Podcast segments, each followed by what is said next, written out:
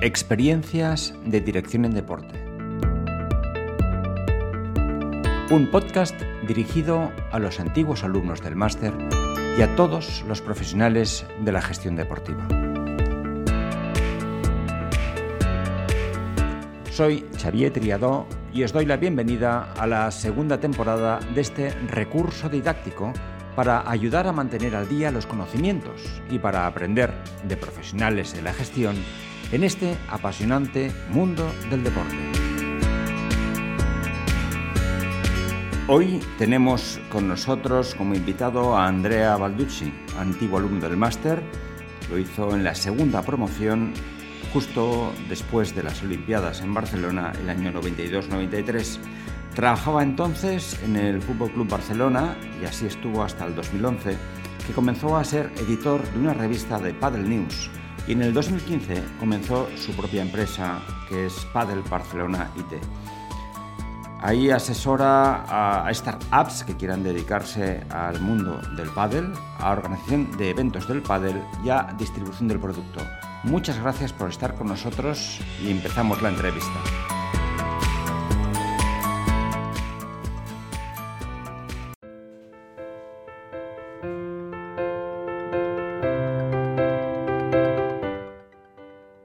Bienvenido Andrea, muchas gracias por estar con nosotros en esta entrevista. Y para situar el tema, para ver que ya llevas años jugando y desarrollando este deporte, he leído, me has contado, que el primer partido de pádel que jugaste fue en el año 1986. Sí, sí. Sí, es, eso es curioso, porque, bueno, yo como te digo, he vivido en Barcelona toda la vida, con lo cual mi, mi, ciudad es Barcelona. Y podrías decir que mi país es Italia porque mi pasaporte es italiano, pero realmente mi ciudad es Barcelona. Entonces, eh, yo, bueno, había jugado a deportes de raqueta, había jugado a tenis, a tenis de mesa.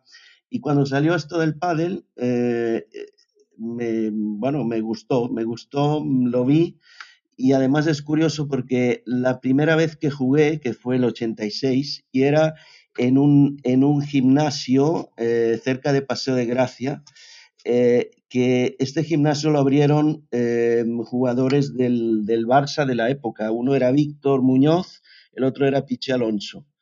Y, y bueno, este gimnasio se llamaba Crack Barcelona, ahora ya, no, ya lleva otro nombre, etcétera, pero habían abierto una pista de pádel en el tejado. Y, entonces mm, el, verano que abrió ese gimnasio, bueno, yo hice la, mi primer partido, ¿no? Me enseñaron las reglas y me quedé maravillado, o sea, y luego a partir de ahí seguí jugando y, seguí con esta pasión. Y, yo siempre tuve esta inquietud de decir, mm, ¿por qué en Italia no va y aquí va?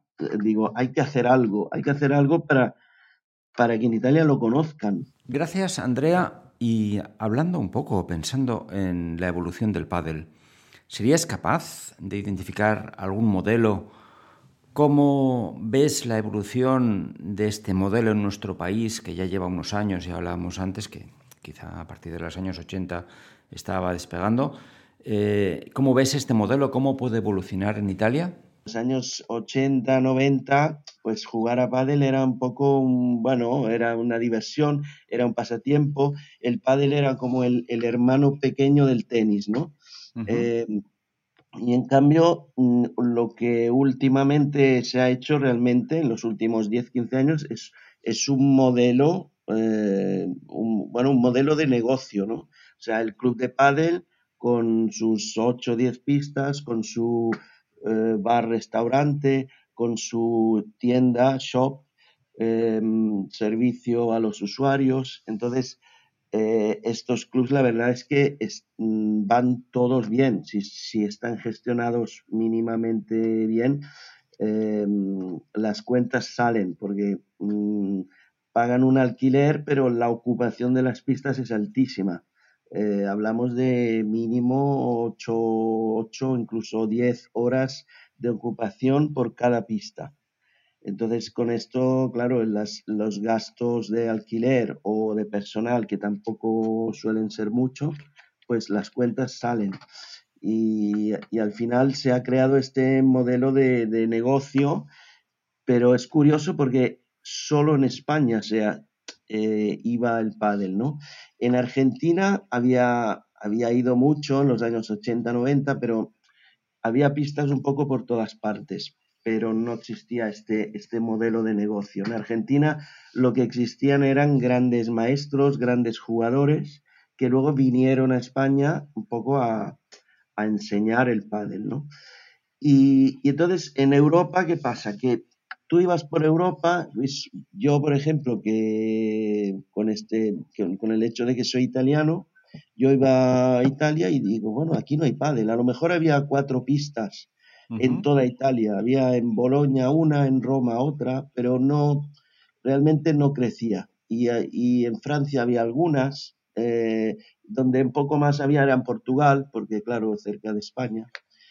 Pero, pero yo siempre tuve esta inquietud, ¿no? Digo, a ver, yo soy italiano de, de origen, porque he vivido en Barcelona toda la vida entonces, digo, mi ciudad es Barcelona. Aquí el pádel va a tope.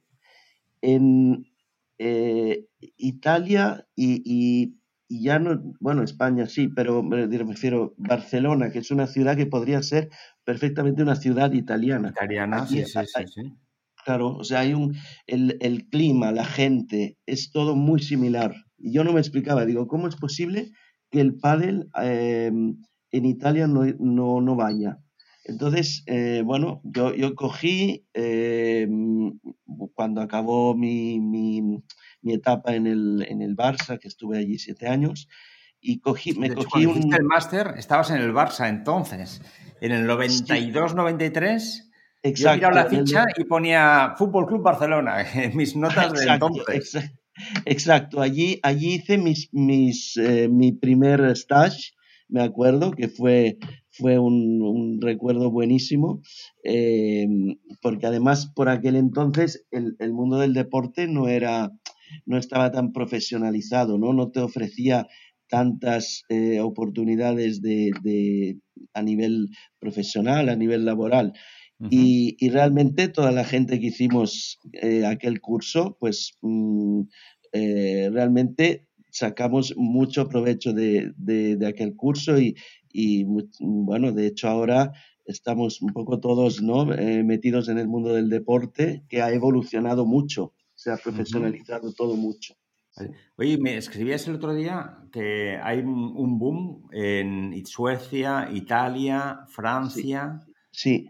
Y, y, en España, bueno, la verdad es que en España las cosas van más o menos bien. Aquí 70.000 o 75.000 federados. Sí, sí, 70.000 federados y, bueno, España es, eh, hablan, es una estimación que se hace de 6 millones de practicantes. O sea, eh, igual, claro, federados hay pocos porque es, eh, proporcionalmente pocos porque es la gente que va a, competir, a jugar torneos de nivel, etcétera, pero cuánta gente que juega pádel para pasárselo bien, ¿no?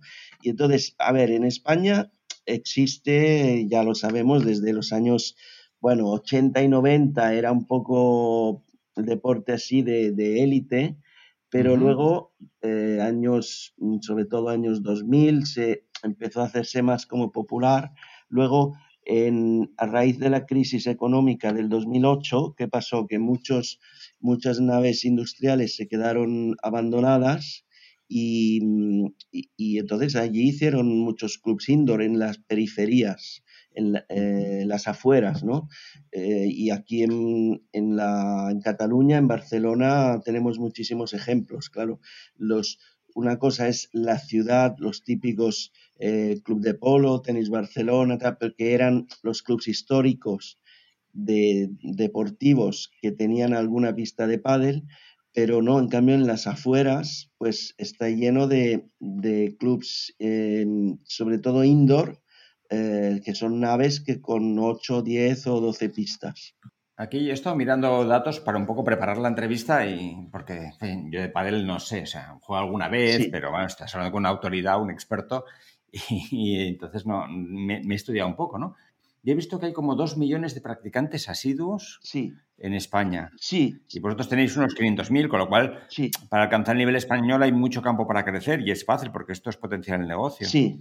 Y además he visto que es un deporte que, así como en otros no están así, el 40% son, es un público femenino, son mujeres. Exacto, exacto. Y por lo tanto, y además gente de, bastante edad también, porque a partir de 50 hay un 10% de población que sigue jugando a pádel. Claro. Con lo cual, es un deporte que tiene mucho mercado. Claro, claro. Es, es un deporte muy fácil de practicar porque eh, porque realmente, mm, bueno, te pones dos de cada lado y las paredes te ayudan, ¿no? Mm, eh, los monitores siempre te dicen, la pared es, un amigo, o sea, no, no te pelees con la pared porque eh, te ayuda, porque al final la bola te vuelve si te colocas bien y si lees el juego, ¿no?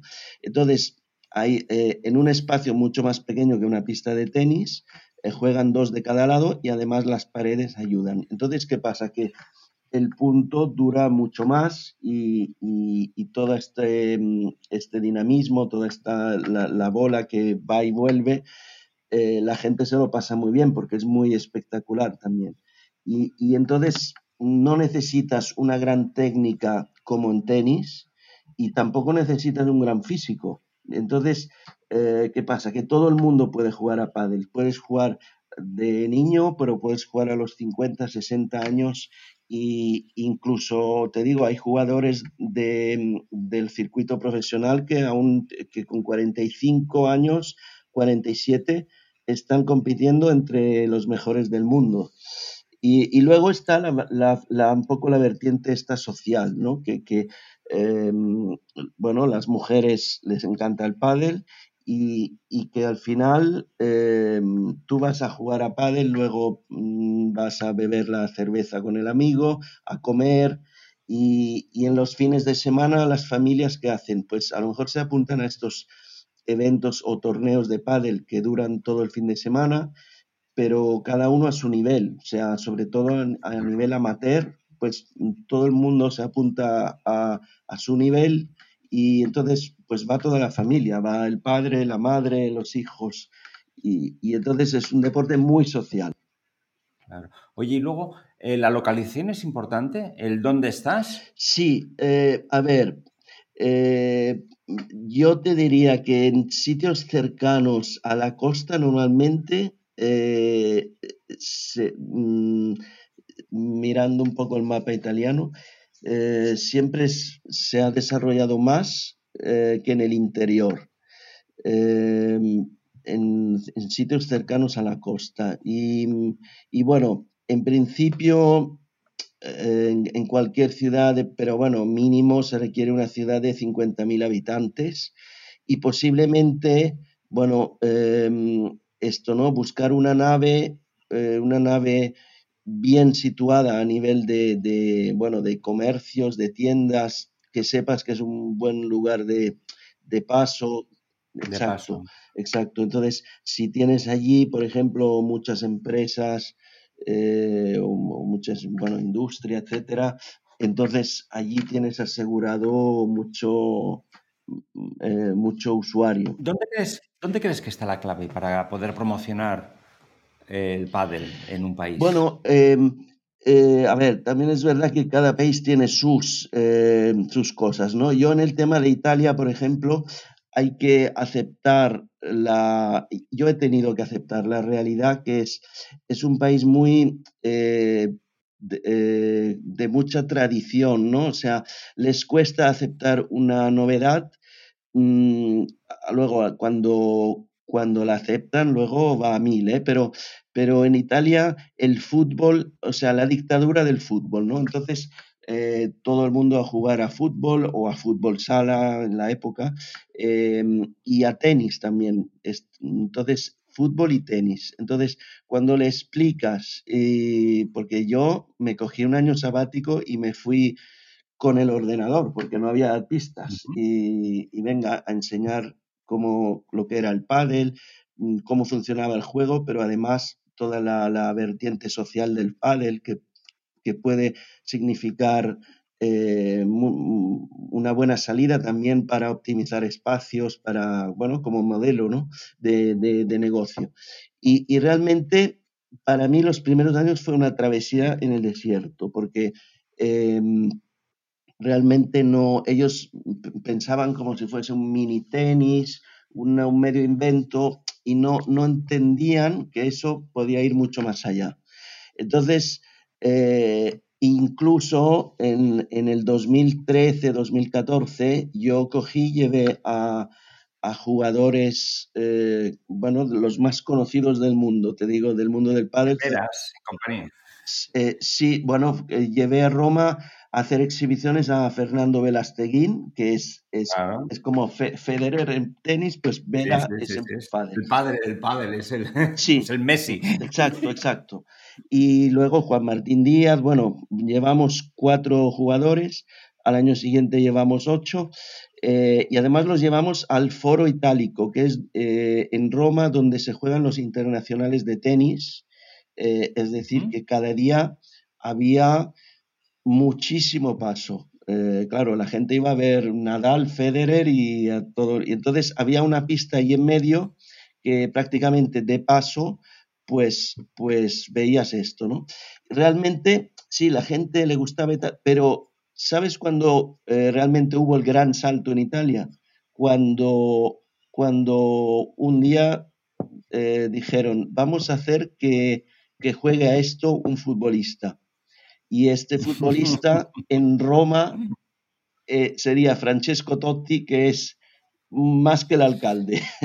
o sea, es, eh, tú pones a Totti en una pista de pádel y bueno, aquel día sí que se llenó realmente, se llenó y a partir de ahí, claro, también es verdad que, que Totti eh, es un gran aficionado al pádel. Cuando él conoció al pádel, ya desde aquel día no ha dejado de, de jugar a pádel. Entonces, claro, esto, esto es importante. A partir de ahí, jugadores de fútbol, presentadores de televisión, periodistas han ido conociendo este juego y este juego, este para ellos era un juego al principio, pero bueno, este deporte. Este y a partir de ahí eh, te puedo decir que em, de las eh, igual había 20, 30 pistas en el 2014, eh, hemos pasado Hoy en día hemos superado las 2.500 pistas en Italia y eh, los 500.000 practicantes. Oye, Andrea, si alguien quisiera hacer, desarrollar el pádel en otro país, que no sea Italia, porque ya estás tú, ¿vale? No vamos a hacer competencia. si alguien quiere ir a Suecia, quiere ir a, no sé, la República Checa, ¿qué consejo le darías para introducir el pádel en otro país?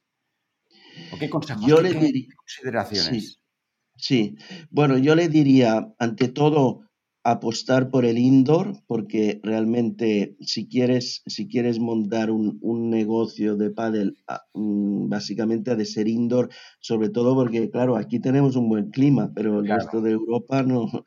Y entonces, con el indoor sabes que trabajarás todos los días del año, incluso el 15 de junio con 35 grados, a las 2 de la tarde mm, tampoco puedes jugar al, sol y en cambio el indoor te da la opción de, jugar, ¿no? Em, entonces, por un lado esto y luego eh, apostar también por alguna, algún personaje conocido mm, que te ayudará muchísimo, muchísimo. O sea, mm, tú ya ves con las redes sociales, ¿no? Tú puedes estar eh, trabajando mucho eh, para ir creciendo y teniendo más seguidores, pero si un personaje conocido te hace un retweet o algo, se te dispara. Entonces, eh, eh, te digo, en Italia fue con el fútbol. De hecho, aquí en España también, mm, bueno, muchos jugadores de fútbol juegan a pádel, entonces eso también ayuda. Y yo creo que esto, esto es importante. Y luego, y luego también es verdad que hay que hacer conocer el juego. Em, entonces, para eso hay que, hay que llevar para allá algún buen monitor, eh, mm, em, organizar alguna exhibición eh, para que realmente vean cómo funciona esto del pádel, ¿no? Porque yo, por ejemplo, cuando fui las primeras veces a Italia, eh, me acuerdo que los, los campeones de Italia de beach tenis, que allí es un deporte muy, muy practicado, eh, ellos, bueno, jugaban a pádel, pero al no saber bien el reglamento, eh, bueno, y, no, no, sabían, por ejemplo, ellos tiraban muy fuerte y, muy recto. Y en cambio a pádel no, hay que tirar menos fuerte y quizás en diagonal, ¿no? Juego cruzado. Eh, hay que buscar un poco los espacios, hay que jugar en línea eh, con el compañero, no uno delante y otro atrás, como se juega tenis, por ejemplo. Entonces, hay, mm, entonces, claro, estas cosas hay que enseñarlas ¿no? al, público. Entonces, alguna exhibición y algún monitor bueno. Bien, Andrea, muchísimas gracias. Muchas gracias por tu tiempo, por tus opiniones, por compartir con nosotros todos estos años de experiencia y bien, tenemos que dejarlo aquí ya. Llevamos 20 minutos largos y es un podcast que ha salido más largo de lo normal, pero que creo que muy interesante. Perfecto, sí, sí, yo encantado, encantado y sí, sí, y muchas gracias por, por haberte acordado de mí y, bueno, eh, es que además te digo, es, es una... Eh, es, es, un buen recuerdo, ¿no? Porque era, bueno, la segunda promoción y han pasado prácticamente 30 años. Sí, 28 años.